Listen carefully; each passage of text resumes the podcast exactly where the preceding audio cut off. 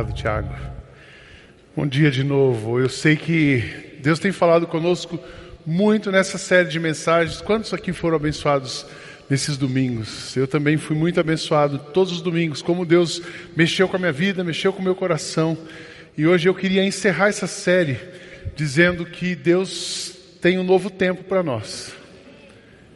Amém? Esse amém estava meio fraco. Eu gostei de um amém forte aqui. Amém. Deus tem um novo tempo para nós. Muitas vezes você está se sentindo como essa árvore aqui. Às vezes nós somos assim. E a nossa vida, a nossa jornada espiritual nos deixa assim. Somos uma árvore, acreditamos em Cristo e vamos vegetando. Ela está funcionando, tem uma raiz que nutre, mas a gente se sente vazio. O que Deus tem para nós é aquela árvore lá. A gente fez questão de no último domingo mudar essa árvore, essa jornada, essa vida. O mover do Espírito em nós vai fazer isso aqui em nós. Vai fazer, vai deixar a gente assim, cheio de folha, cheio de fruto. Não é a gente que produz, é Ele que produz. Mas uma pessoa que tem raiz em Jesus, que está ligada no Espírito e deixa o Espírito se mover, ela é assim. Ela vai ser plantada como um ribeiro junto às águas, que ninguém vai levá-la para qualquer lado, mas o contrário, ele vai produzir fruto e ela vai dar muito, muito fruto. Eu sou a videira, vocês são os ramos. Se vocês permanecem em mim, se vocês têm raiz em mim, eu em vocês, e o Espírito se move, vocês, vocês dão muito fruto. Então, sempre Deus preparou para nós. E eu Deus fazendo isso com a gente pessoalmente. E eu acredito que Deus está fazendo isso com a gente comunitariamente. Essa igreja, eu queria que você zerasse. Eu quero te convidar para o próximo sábado, 5 horas, 6 horas da tarde, para você começar um novo countdown com a gente. Zerar o cronômetro e começar de novo. Quando nós chegamos aqui 10 anos atrás, eu não gosto de falar de passado, eu gosto de aprender com o passado, eu gosto de olhar para o futuro. Mas quando nós chegamos aqui 10 anos atrás, tinha muita expectativa do que Deus ia fazer, e Ele fez. E ele fez, ele está fazendo, mas ele quer continuar fazendo. Ele tem grandes coisas para nós nos próximos passos. Deus tem grandes coisas para a sua vida. Nós vamos viver um novo tempo, tanto comunitariamente como pessoalmente. E eu, e eu queria lembrar a gente de algumas coisas antes de entrar numa vida com raiz e mover do Espírito. Deus tem feito grandes coisas no nosso meio. Muitas vezes a gente não consegue enxergar, sabe por quê? Esse aqui é o óculos do Fabiano, ele deve ter uns dois graus a menos que o meu. Se eu usar o óculos dele, está tudo embaçado. Esse auditório não parece que está cheio. Então eu fico enxergando com um óculos que não é o meu óculos, que não é o óculos que Deus tem para mim. E aí eu não vejo graça nas coisas, aí está tudo difícil, aí o mundo está torto, as pessoas não têm brilho, eu não enxergo as pessoas, eu só tento me enxergar. Mas quando eu troco os meus óculos e coloco os óculos que Deus tem para mim, eu vejo cada um aqui de vocês. Eu começo a perceber a Agnes e o Zeca, eu vejo o Fabiano, eu vejo a Eliane, eu vejo o João, e eu vejo como Deus tem sido bondoso conosco, como Deus tem trabalhado conosco. Então eu queria que a gente olhasse as coisas do, com os olhos espirituais, com os óculos que Deus tem para nós. E nós temos um novo tempo. Primeira coisa nesse novo tempo, eu quero lembrar a gente, quero trazer a nossa memória. Deus tem feito grandes coisas no nosso meio. Amém, irmãos? A gente não pode se acostumar. Quando Deus, o Senhor Deus, nos trouxe de volta de Jerusalém, parecia que estávamos sonhando. Como rimos e cantamos de alegria. Então as outras nações disseram: O Senhor fez grandes coisas por eles. De fato, o Senhor fez grandes coisas por nós e por isso estamos alegres. Ó Senhor, faze com que prosperemos de novo, essa é a minha oração. Assim como a chuva enche de novo o leito seco dos rios, que, que aqueles que semeiam chorando façam a colheita com alegria. Aqueles que saíram chorando, levem a semente para semear, voltarão cantando cheios de alegria, trazendo os nossos, nos braços os feixes da colheita. Deus já plantou, Deus tem dado fruto, mas Deus tem mais coisas para nós. E às vezes a nossa vida vai ficando parada. Eu queria trazer a nossa vista. Olha o que Deus está fazendo com as novas gerações. Nós estamos vivendo uma promessa nesse lugar.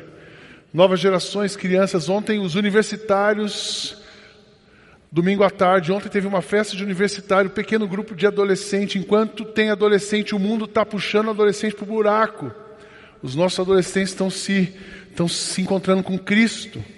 Os nossos pré-adolescentes estão sendo batizados, crianças estão conhecendo a Cristo, jovens estão universitários conhecendo a Cristo, se rendendo a Cristo, mas com raiz, não é só o movimento da experiência. As igrejas 21, gente, essa igreja apoia 72 igrejas. Não é apoia de que é nossa, mandam dinheiro para nós, não, a gente é que ajuda eles. 72 igrejas, apoiamos e repartimos. A, a comunidade hoje, graças a Deus, onde essa igreja está, ela é conhecida e é respeitada. Glória a Deus por isso, irmãos. Num tempo de escândalos, Deus tem respeitado. Nós recebemos esse ano 700 novos membros. Batizamos quase 200 pessoas. Nós temos 500 pessoas envolvidas no Celebrando a Restauração. São 34 grupos de apoio. Sabe o que é isso, gente? Eu não sei como a gente cuidaria de tantas pessoas se não tivesse celebrando. Sabe quantos atendimentos nós fizemos no mês passado aqui na igreja? 450 atendimentos. Nós estamos com seis psicólogos, todos com os horários lotados, pastores com a agenda cheia, e nós estamos com, trazendo mais gente para poder a, cuidar das pessoas. Essa semana nós fizemos uma oração. O Hugo falou no domingo passado que a gente ora pelos pedidos que são enviados pelo aplicativo. Nós vamos ter um, um movimento de oração, vai crescer nessa igreja. E nós, a nossa oração foi que essa igreja seja quando alguém estiver abalado emocionalmente e espiritualmente, que essa igreja seja o para-raio para ele vir para cá. Amém? Quando alguém estiver com uma necessidade emocional, espiritual, que a gente seja esse para-raio. Dá até medo de falar isso, mas a gente fala. Porque a gente sabe quem está conosco. Maior é o que está em nós do que está contra nós. Então Deus está fazendo.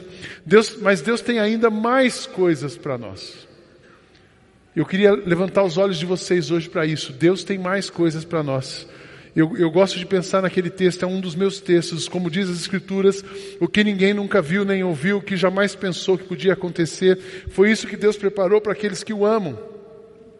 Mas foi a nós que Deus, por meio do Espírito, revelou o seu segredo. O Espírito Santo examina tudo, até mesmo os planos mais profundos e escondidos de Deus. Não foi o Espírito deste mundo que nós recebemos, mas o Espírito mandado por Deus, para que possamos entender tudo o que Deus tem nos dado. Se já acha que aprendeu tudo sobre Deus, com certeza não. Deus tem mais coisas para nos ensinar, Deus tem coisas para fazer. Eu me lembro quando a gente começou, uh, eu, eu assisti um vídeo da Hillsong de Londres. Eles estavam comemorando, celebrando 10 anos em 2009, quando a gente estava começando aqui. E aquela igreja começou pequenininha ali em Londres, era um lugarzinho, um lugarzinho, um lugarzinho, um lugarzinho, e dez anos eles estavam numa grande celebração. E eu mostrei aquilo para aquele grupo inicial, falei, imagina o que Deus pode fazer em dez anos. Eu queria desafiar você com essa pergunta, imagina o que Deus pode fazer na sua vida e nessa igreja nos próximos dez anos. Você já imaginou isso? Já, né? Ontem eu estava conversando à noite com a Kátia, a Kátia estava conversando com a Marina, a gente olhando a nossa vida há 10 anos, não tinha Daniel, agora já tem Daniel. Já tem filha casada, tem Daniel, já está aposentada, já virei um vovozinho casado com uma aposentada. Você viu o que Deus pode fazer na sua vida? Nós temos uma igreja maravilhosa, nós temos líderes. A gente caminha e conta com líderes preciosos. Quanta gente boa.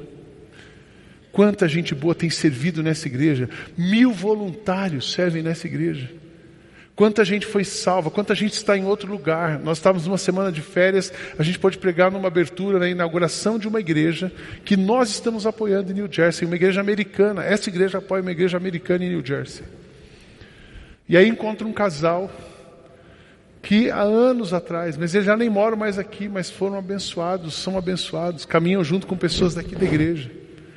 Então Deus está fazendo, Deus tem muita coisa, o que Ele pode fazer. Eu me lembro de três palavras que eu tinha: expectativa, disposição e um coração aberto, coração limpo. E eu quero convidar você a, a começar um tempo novo na sua vida com expectativa do que Deus vai fazer, com disposição para enfrentar os desafios e com o coração aberto, porque Deus vai mexer. Quando você se dispõe, Deus mexe na sua vida. Amém, irmãos? E eu quero que Ele mexa muito na minha vida, na vida da sua vida, na vida dessa igreja. Mas que mover, como é que vai ser esse mover? Eu, eu acredito no mover que atinge todas as gerações. Um outro texto que está na minha cabeça, me levando para frente, é o texto de Joel, que eu dividi em duas partes. O Senhor diz ao seu povo: depois disso, eu derramarei o meu espírito sobre todas as pessoas. Os filhos e as filhas de vocês anunciarão a minha mensagem. Os velhos sonharão, os moços terão visões, até sobre os escravos e as escravas eu derramarei os, o meu espírito naqueles dias. E essa, você já imaginou o que significa essa palavra profética? Velho sonhando, eu estou ficando velho, mas nós estamos sonhando, né, Zeca? Vocês olham o pastor Zeca, vocês conhecem o pastor Zeca? Quem conhece o pastor Zeca? Quem não conhecer não vai entrar no céu, estou brincando. Pastor Zeca e a Agnes. O pastor Zeca vai fazer 70 anos o ano que vem. Já fez 70 agora, né? Em julho, 70 anos. Ele é um dos pastores mais dispostos da equipe. Ele tem uma empresa, ele trabalha numa empresa. E ele é praticamente um voluntário aqui. 70 anos. Os velhos sonharão. Os jovens terão visões. Nós queremos ver essa juventude nossa seus filhos, os seus netos. Ah, mas eles são. A gente tem que parar de reclamar dessa juventude. Ah, eles são complicados, os jovens hoje são complicados. Mas nós queremos complicadinhos mesmo. Porque a gente pega os complicados, leva eles para Jesus, Jesus descomplica os caras. Amém? Ontem eu achei, fui lá na festa do Uni, eu era headhunter ali. Eu falei assim: aqui que estão os nossos novos líderes. E eu catei um menino lá de 18 anos, falei, ele faz faculdade, falei, manda seu currículo, filho. Vamos trabalhar com a gente. Eu quero que essa igreja inspire a nova geração. Os velhos sonharão, os jovens terão visões, escravos, todos seremos iguais, o Espírito se movendo entre nós. E o que, que vai acontecer? Vamos ser transformados. Farei com que apareçam coisas espantosas no céu e na terra. E haverá sangue, fogo e nuvens de fumaça, e o sol ficará escuro, a lua se tornará cor de sangue, antes que chegue o grande e terrível dia do Senhor. Então todo aquele que pedir a ajuda do Senhor será salvo pois o Senhor prometeu que todos que não tiverem sido destruídos estarão no Monte Sião, em Jerusalém. Aqueles que o Senhor escolheu serão salvos. Deus quer que todos sejam salvos. A gente tem aprendido no celebrando que nada muda se nada muda. Mas eu quero também dizer para você, tudo muda quando ele, nada fica igual quando ele muda a gente. Tudo muda quando Jesus nos muda. Tudo muda na vida de uma pessoa quando Jesus entra na vida de uma pessoa. Amém? E tenho visto isso. Ontem eu encontrei uma jovem lá na festa do universitário. Essa jovem passou por sérios problemas mentais gravíssimos. Essa jovem ficou internada, estava internada numa clínica psiquiátrica. E a sua mãe perseverando aqui em oração diante de Deus. E a sua mãe levou aquele livro, Refresh, para essa menina lá.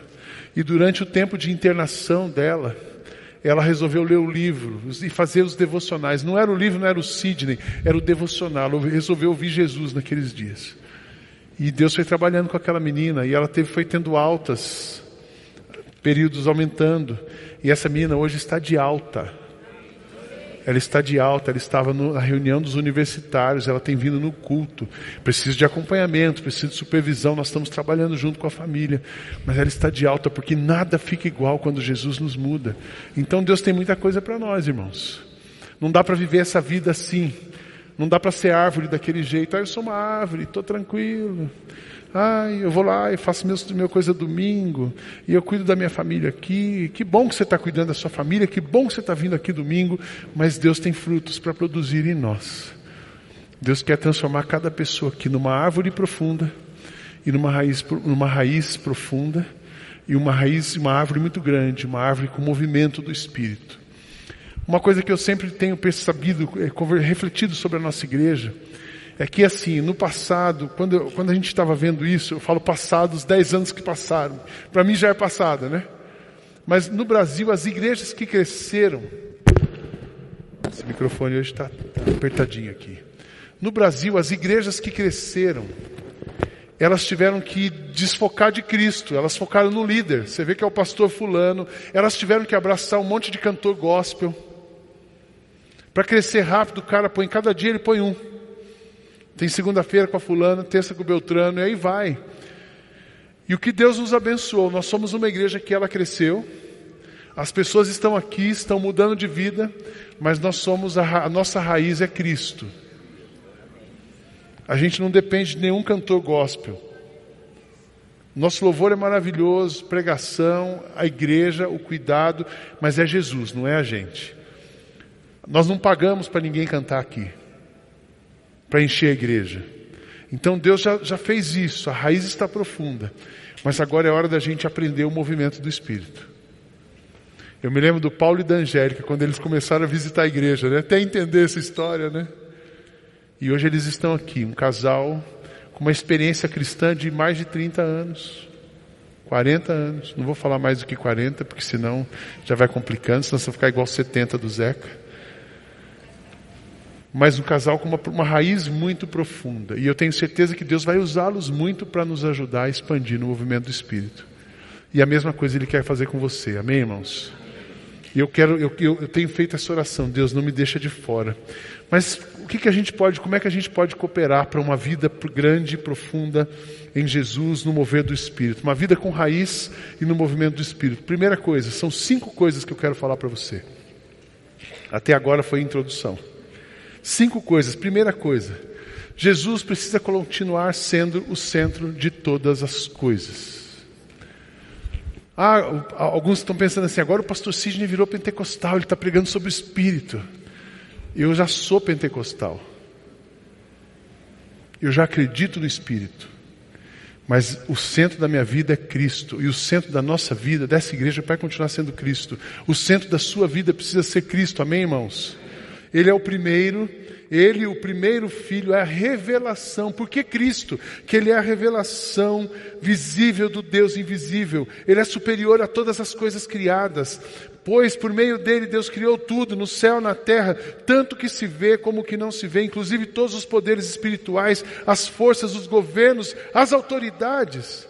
Por meio dele, para ele, Deus criou o universo. Antes de tudo, ele já existia. E por estarem unidas com ele, todas as coisas são conservadas em ordem e harmonia. Por estarem unidas com ele, com Jesus, todas as coisas são conservadas em ordem e harmonia. Ele é a cabeça do corpo, que é a igreja. E é ele quem dá vida ao corpo. Ele é o primeiro filho que foi ressuscitado para que somente ele tivesse o primeiro lugar em tudo. Então, o centro da sua vida, você quer viver essa vida com raiz e mover do Espírito, o centro da sua vida precisa continuar sendo Cristo.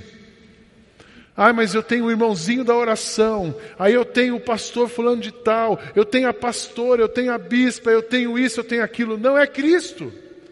Tudo na nossa vida precisa apontar para Cristo.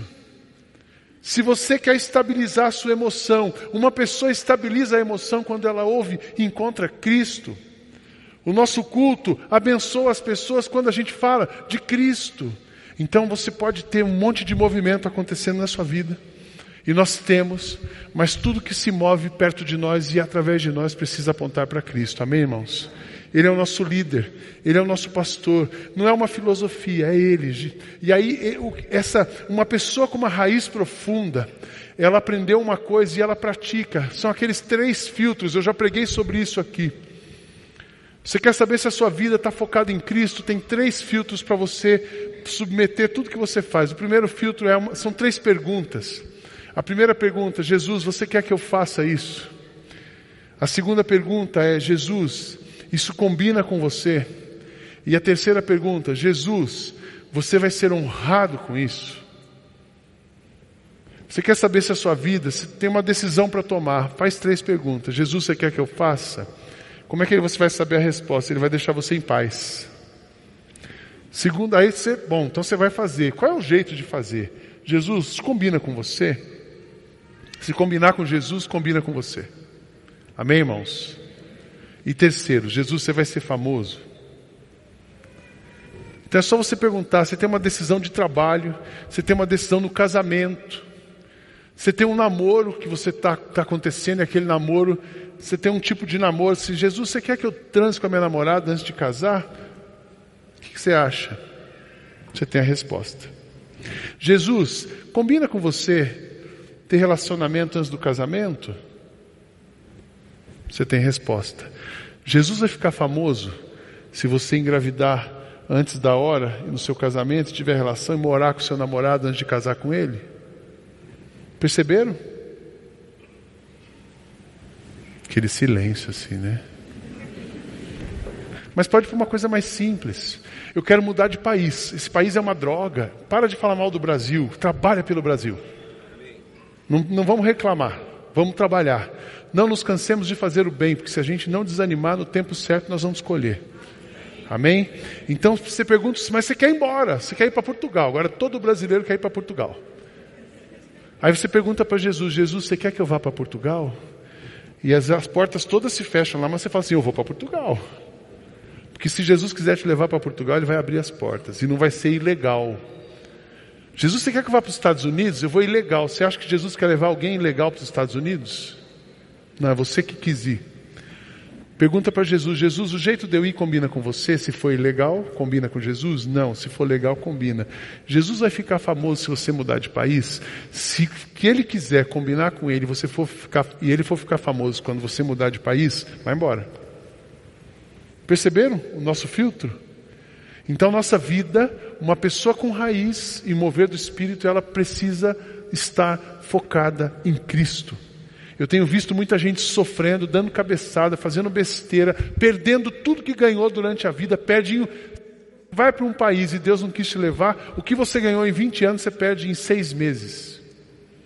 Volta com uma mão na frente e outra atrás. Eu soube essa semana que o governo português os americanos já faziam isso, estão dando a passagem de volta para brasileiros que foram para lá e não tem mais como viver lá.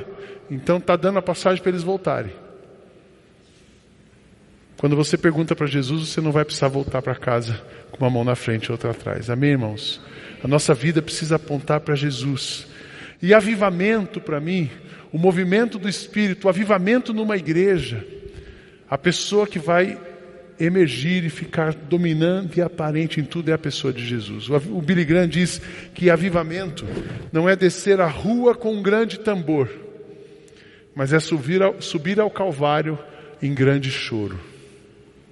Avivamento não é descer a rua com um grande tambor, mas é subir ao Calvário em grande choro. Uma pessoa com raiz focada em Cristo. A segunda coisa que eu quero sugerir a vocês Primeiro, continua focado em Cristo. Sugerir para a nossa comunidade, sugerir para você. Busque os dons espirituais e coloque a serviço do reino. A gente precisa amadurecer nessa história. Ai, eu tenho dom espiritual, agora eu estou falando em línguas. Não, não reduza os dons espirituais ao falar em línguas.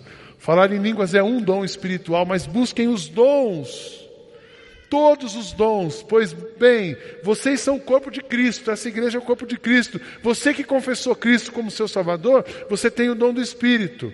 Você tem pelo menos um dom. Pois bem, vocês são o corpo de Cristo e cada um é parte desse corpo.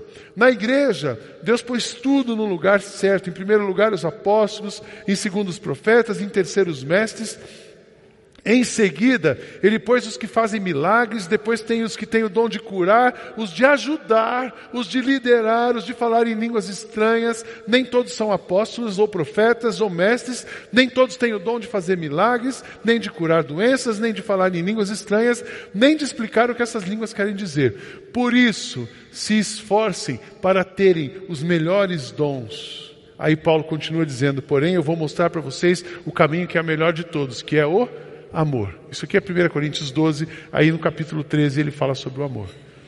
Então busque os seus dons, busque os dons espirituais e exerça os seus dons. Eu quero ver essa igreja crescendo nos dons. Todo crente tem um dom. E quando você exerce o seu dom, quando João exerce o dom dele, está edificando a igreja. Quando a Eliane exerce o dom dela, está edificando a igreja. Quando Paulo exerce o dom dele, cada crente exercendo o seu dom. O seu dom não vai te promover, o seu dom vai promover a pessoa de Jesus nessa igreja. Amém, irmãos? Quando você hospeda alguém na sua casa, você está se promovendo? Não, você está promovendo o reino. Quando alguém fica lá fora ajudando, no estacionamento, ele está se promovendo, ele está promovendo o reino. Todos os dons vão promover Jesus em nosso meio e vai deixar você com uma vida coerente. Uma pessoa que exerce o seu dom espiritual de verdade, ela tem uma vida coerente. O que ela faz é compatível. O que ela diz é compatível com o dom, a maneira como ela vive é compatível com os dons que Deus dá. Então, o foco em Jesus, a prática e a busca dos dons, a disciplina, o crescimento para você ser uma pessoa profunda em raiz, com o mover do Espírito, a disciplina, crescer nas disciplinas espirituais. Dobre os seus joelhos, faça jejum e deixe que Ele revele o que Ele quer de você. Nós já pregamos aqui o dia que eu preguei sobre batalha espiritual, eu incentivei os irmãos à oração e o jejum. Nós estamos numa batalha espiritual, nós estamos numa guerra espiritual, essa é a verdade. E a gente vence essa guerra com oração e com jejum e com busca do Senhor. É de joelhos, eu quero ver essa igreja de joelhos. O jejum que Deus espera de nós é um movimento de justiça, de transformação, de ação. Eu gosto muito de ler os livros proféticos, que eles vão mostrando para nós o que Deus espera de nós. Em Isaías capítulo 58 diz assim: O que eu quero é que vocês façam, o que é que eu quero de que vocês façam nos dias de jejum? Será que desejo que passem fome, que se curvem como um bambu, que vistam roupa feita de pano grosseiro e se deitem em cima de cinzas? É isso que vocês chamam de jejum? Acham que o dia de jejum assim me agrada? Não, não é esse jejum que eu quero. Eu quero que vocês, eu quero que soltem aqueles que foram presos injustamente. O jejum que Deus espera de nós é um jejum de movimento, um jejum de entrega, um jejum de, de ação. Eu quero que vocês soltem aqueles que foram presos injustamente, que tirem de cima deles o peso que os faz sofrer, que ponham em liberdade os que estão sendo oprimidos, que acabem com todo tipo de escravidão. O jejum que me agrada é aquele que repartam, que vocês repartam a comida com os famintos, que recebam em casa os pobres que estão desabrigados, que deem roupa aos que não têm e que nunca deixem de socorrer os seus parentes. Esse é o jejum que eu espero. Se isso acontecer, então a luz da minha salvação brilhará como o sol e logo vocês ficarão curados. O Salvador os guiará e a presença do Senhor os protegerá a todos os lados. Quando vocês gritarem pedindo socorro, eu os atenderei, pedirão a minha ajuda e eu direi: Estou aqui. Se acabarem com todo tipo de exploração, com todas as ameaças e xingamentos. Eu não tenho dúvida que Deus quer você de joelhos. Porque quando você dobra os joelhos, Deus abre as mãos dele sobre a sua vida. Amém? Mas se a gente ficar tentando agir, não. Nós dobramos os joelhos, nós buscamos ao Senhor em rendição, em submissão. Um quebrantamento vai surgir dentro de nós. E nós vamos nos levantar para a ação. Mas primeiro nós começamos em joelho. Primeiro nós começamos na busca. Eu tenho conversado com os pastores, eu tenho lido o movimento com as novas gerações. E, tem, e o jovem, a nova geração, e, e, e o pessoa pós-moderna, ela busca a experiência. E é muito legal a experiência. Hoje, a hora que a gente começou o culto cantando aquela música, Caminho, Deus de milagres, luz nas trevas, verdadeiro. A hora que a gente estava exaltando a Deus, me deu um arrepio ali. Você já imaginou quem Ele é e quem nós somos? E a gente poder glorificar esse Deus maravilhoso, e a gente poder se derramar diante do Deus maravilhoso. Então a experiência faz parte, nós precisamos dela, mas nós precisamos ter raiz. Eu quero ver aquele auditório lotado de jovens. Eu quero que daqui a pouco o culto da noite lá fique pequeno, vocês vêm para cá. Não tem problema. Faz quatro cultos de manhã e deixa a noite só para universitários. Já pensou?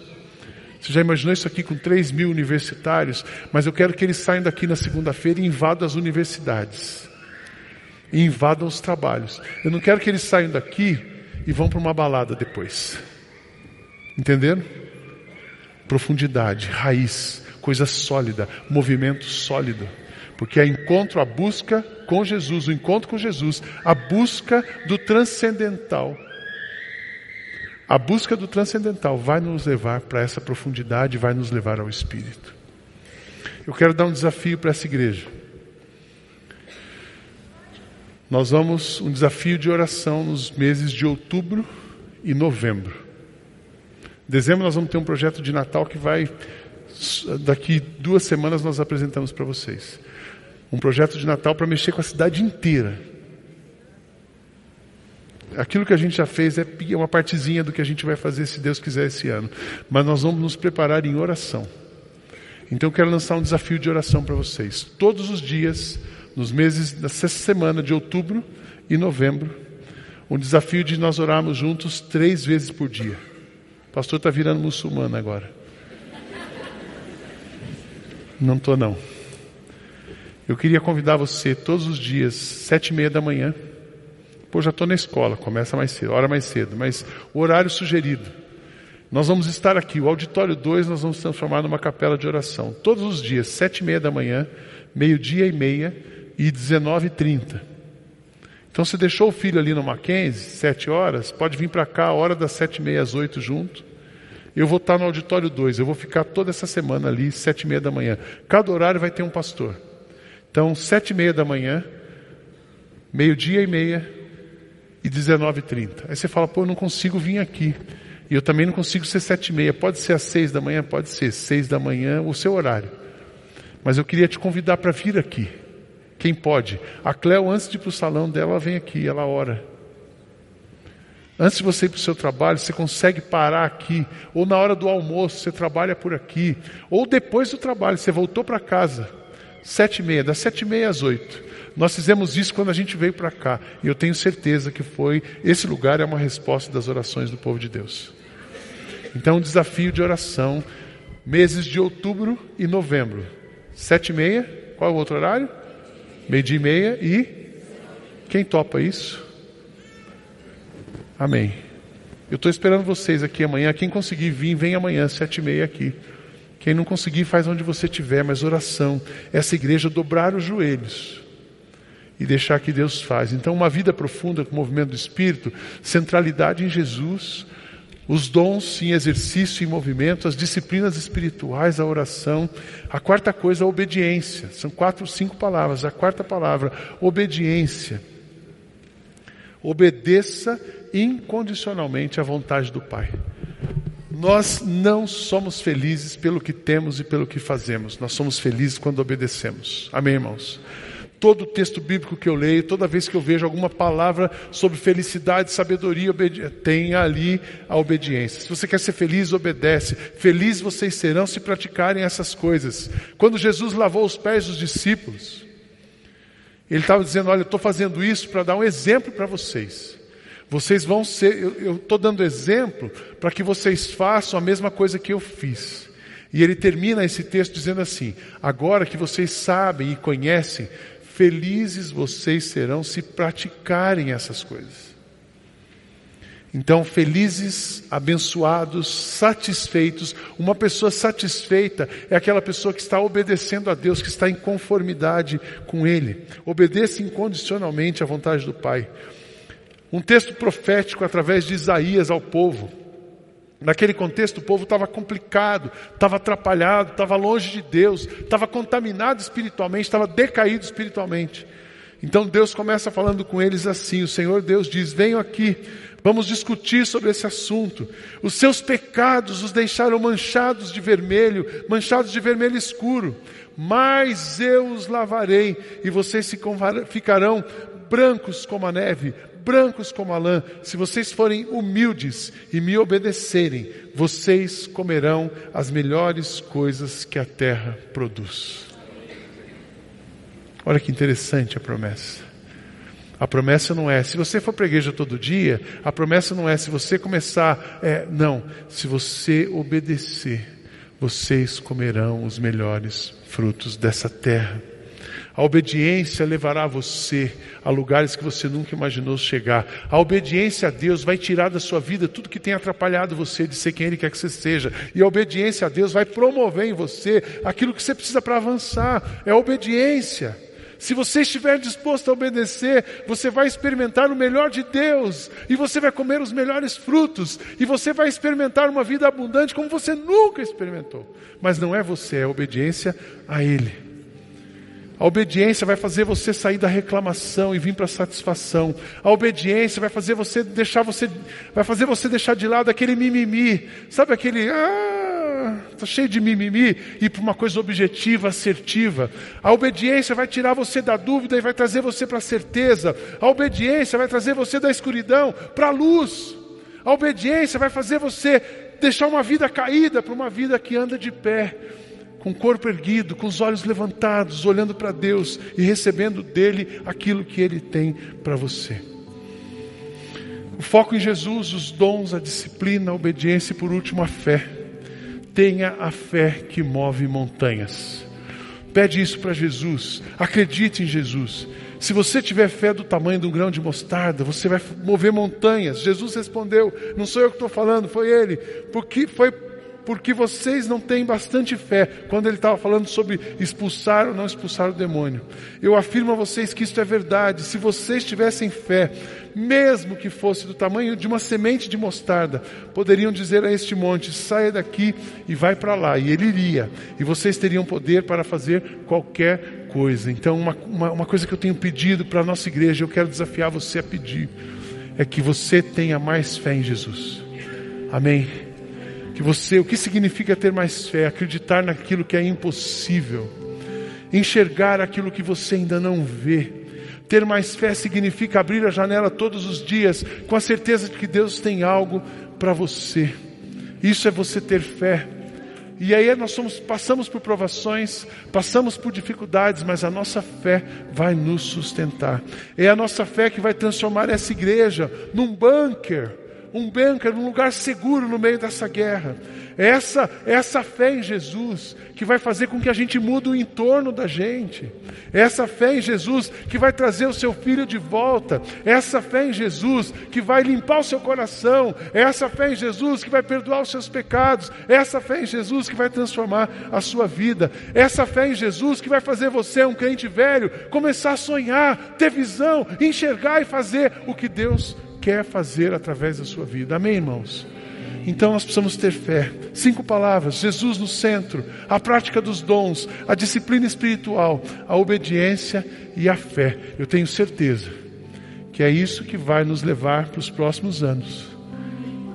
Daqui dez anos a gente vai estar celebrando 20. Se Jesus não voltar antes, se ele voltar antes, nós estamos muito bem.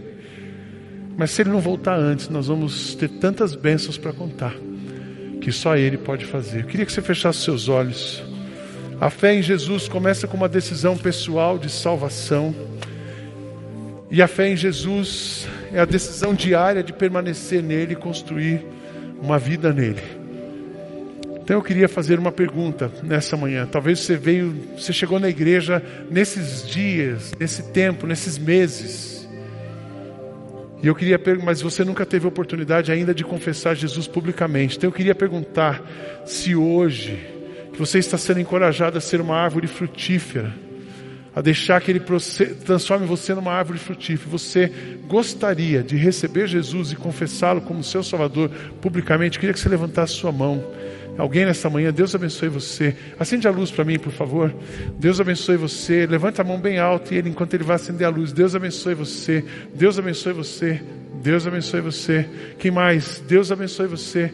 Levante a sua mão bem alto para eu te enxergar. Deus abençoe ali atrás. Deus abençoe você. Deus abençoe você aqui no meio. Deus abençoe você. Amém. Eu quero Jesus na minha vida. Deus abençoe você. Só Jesus, não tem jeito. Tudo começa nele. Mais alguém, levante a sua mão bem alto. Deus abençoe você. Amém. Lá atrás, Deus abençoe você, Deus te abençoe, Deus abençoe você, Deus abençoe você, Deus abençoe você. Mais alguém? Deus abençoe você aqui desse lado. O pessoal está ajudando ali com uma lanterna, que joia. Tudo começa com uma decisão. A decisão de crer em Jesus. Depois tem um outro passo, tem um outro passo espiritual que a gente dá que é o passo de ser batizado, o passo de admitir e confessar publicamente, e tornar público aquilo que aconteceu em você. Muitos já foram batizados esse ano, mas nós temos mais um batismo agora, 28 de outubro. Então você gostaria de ser batizado no próximo batismo? Levanta sua mão. Quero desafiar você a esse próximo passo. Tem alguém aqui? Deus abençoe. Deus abençoe. É isso aí. Posicionamento. Mais alguém? Posicionamento. Deus abençoe vocês. Um casal ali, joia. Mais alguém? Deus abençoe vocês. Outro aqui. Mais alguém? Quero ser batizado. É um posicionamento espiritual diante dessa luta que a gente vive. Qual é o próximo passo para você que quer ser batizado? Vem para o café de conexão dia 9. Qual é o próximo passo para você que tomou uma decisão por Cristo? Procure um dos pastores essa semana e vem conversar com a gente. Né? E o último convite para todos nós: quantos aqui querem ser de fato essa árvore? Estão abertos e querem ter o foco em Jesus, a fé, os dons,